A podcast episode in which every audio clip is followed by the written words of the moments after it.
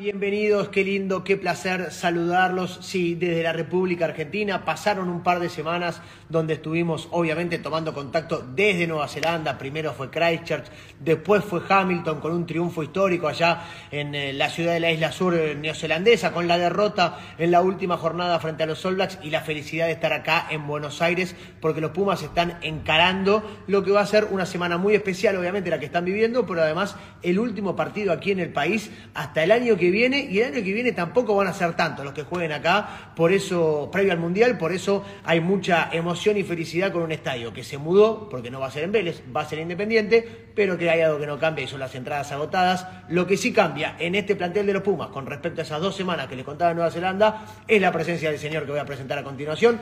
Jerónimo de la Fuente, que ya está recuperado con la pierna, 10 puntos, según me dijo. Es así, Jero, ¿cómo estamos? Bienvenido.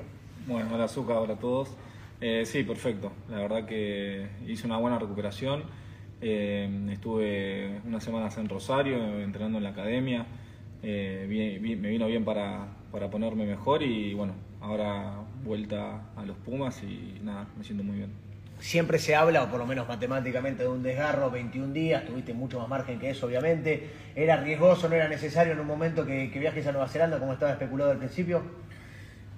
Sí, la verdad que eh, el protocolo son 21 días, pero bueno, ahora depende mucho del jugador, de la lesión, puedes volver antes, puedes volver un poquito después, pero obviamente yo estaba para viajar eh, y subirme a ese avión, pero eh, nada, creo que el staff pensó que lo mejor era que yo me, recupere de la mejor manera y tranquilo en Rosario, así que nada, son decisiones, me sirvió también, me hubiese gustado estar con los chicos pero hoy, hoy estoy acá, así que estoy feliz.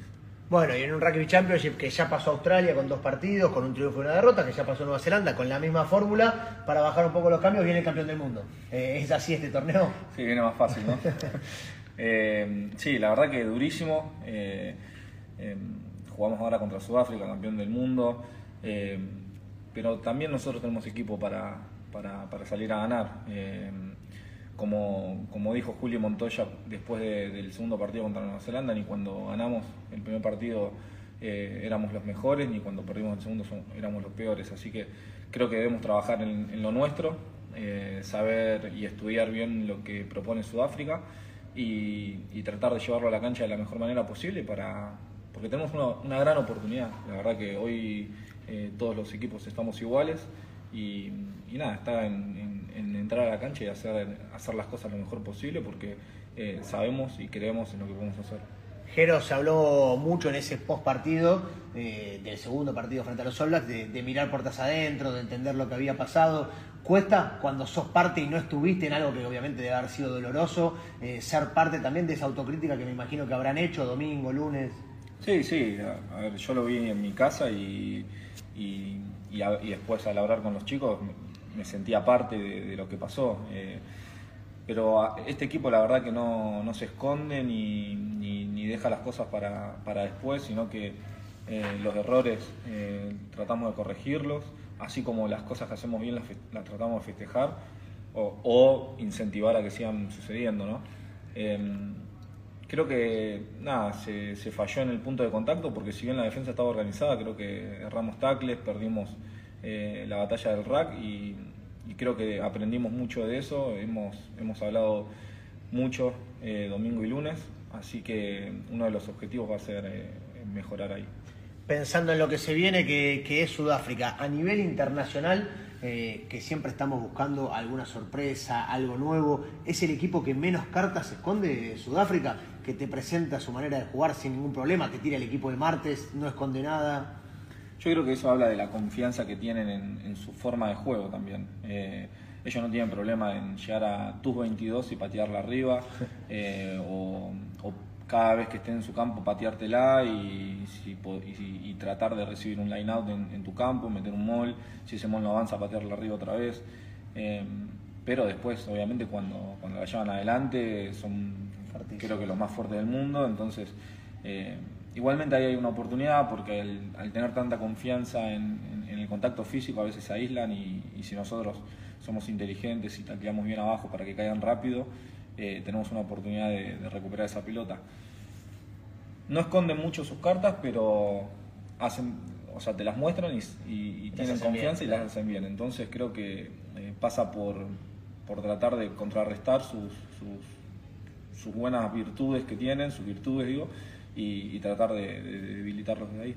Desde lo que analizaron obviamente y también desde el lugar de, fanático de, mirar rugby constantemente, eh, ¿cómo se contrarresta un, equipo eh, en cuanto al uso del pie, te digo, la estrategia, que como dijiste vos recién, por ahí en, en la 22, atacando, cuando vos decís, los equipos preservan la pelota, hacen dos fases, ven de qué manera sobran afuera, te ponen una bomba arriba. ¿Cómo se contrarresta eso? ¿Cómo te preparás justamente para tener un plan de contingencia? Mira, lo primero es que nosotros tenemos jugadores que, van muy bien arriba y que, han, traído pelotas que, creías que, quizás no llegaban o eran imposibles. Bueno, nosotros tenemos esos jugadores. lo primero es confiar en esos jugadores.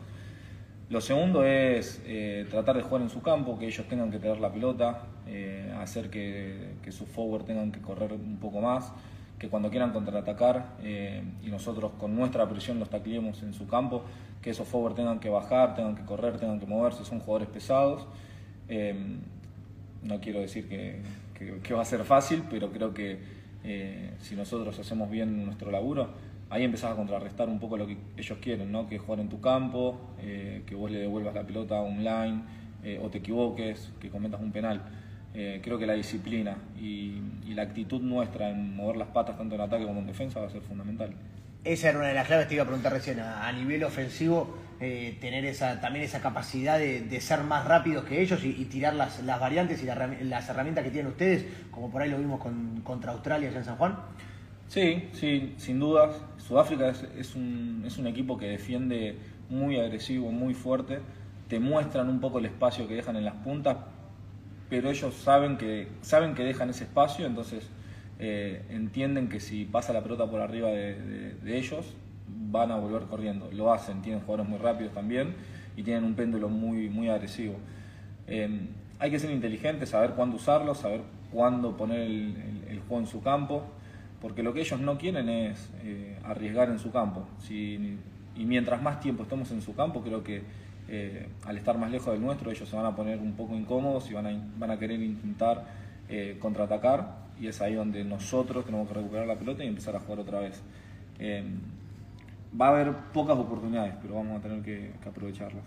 Me tocó estar esta semana compartiendo tiempo con, con algunos de los jugadores sudafricanos y hablábamos mucho de esta temporada, de una temporada larga, de este Rugby Championship raro, donde todos ganaron uno, perdieron uno, y, y, me decían que mucho tiene que ver con lo mental, con la cantidad de viajes, tiempo que pasan afuera, que es normal que equipos tengan mesetas, caídas. Eh, en ese aspecto, ¿puede llegar a ser un plus importante la inyección esta anímica de ustedes de saber que es el último en Argentina y entender también todo lo que pasó en Argentina este año alrededor de ustedes?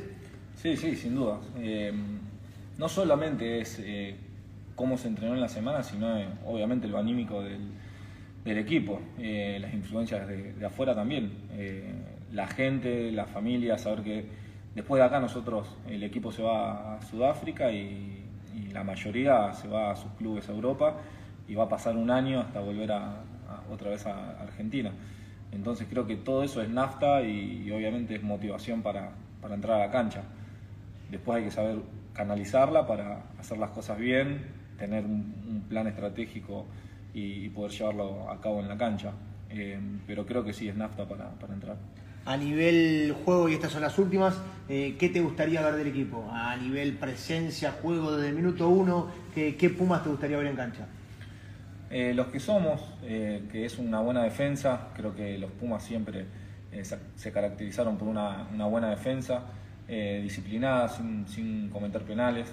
y después, en ataque, lo que, lo que venimos viendo, muchas opciones, carreras, tener tener distintos ángulos y opciones para jugar, eh, el buen uso del pie. Eh, yo creo que ese es el equipo que somos, lo demostramos. Como bien dijiste, tuvimos mesetas en, distintos partidos, pero mientras, mientras más rápido salgamos de, esas mesetas, vamos a, jugar como, el equipo que somos. ¿Se extrañaba entrenar en Casa Pumas?